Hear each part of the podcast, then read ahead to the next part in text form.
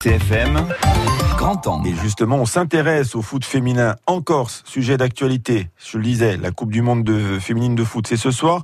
La France reçoit la Corée du Sud avec cet événement planétaire. Le foot féminin gagne en visibilité. En Corse aussi, de plus en plus de filles se tournent vers le ballon rond.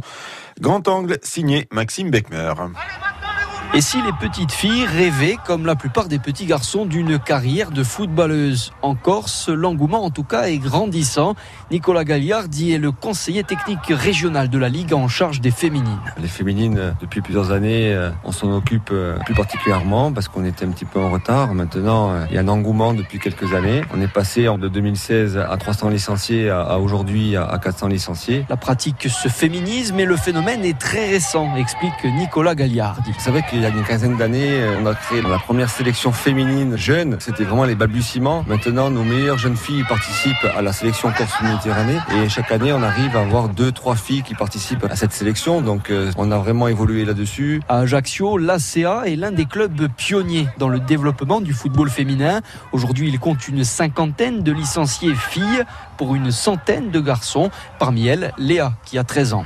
Ben, j'avais 8 ans. En fait, je regardais mon frère jouer et du coup, ça m'a donné envie de jouer. L'esprit d'équipe, enfin tout. Charlotte Fanou, qui joueuse chez les seniors et elle est aussi coach des moins de 11 ans. Quand elle a commencé le foot il y a 10 ans, cela a été plutôt bien perçu dans son entourage. Bon, des fois, il y a des petits sourires, des petites euh, choses comme ça, mais dans l'ensemble, non, ça a été bien perçu. J'ai toujours été bien intégré, euh, même dans les équipes de garçons quand on joue euh, en foot réduit ou quoi.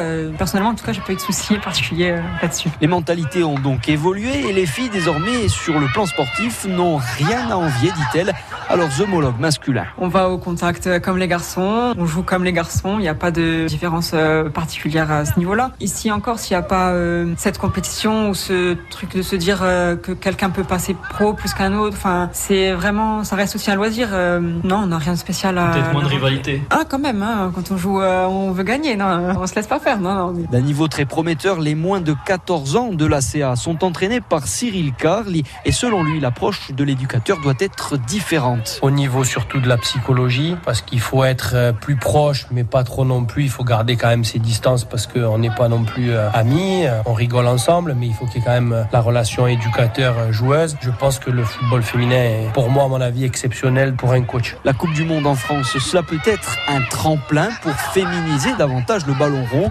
C'est le souhait de Charlotte Fanouk. Nous permettre à nous d'avoir plus de filles et aussi d'ouvrir d'autres catégories dans d'autres clubs pour pouvoir les confronter. Parce qu'aujourd'hui, les filles, que ce soit en U11 ou en U14, elles jouent que contre des garçons et jamais contre d'autres équipes filles. Donc ça peut être intéressant aussi à ce niveau-là. Un sujet à retrouver dans le Grand Journal de Midi et quand vous voulez sur notre site internet.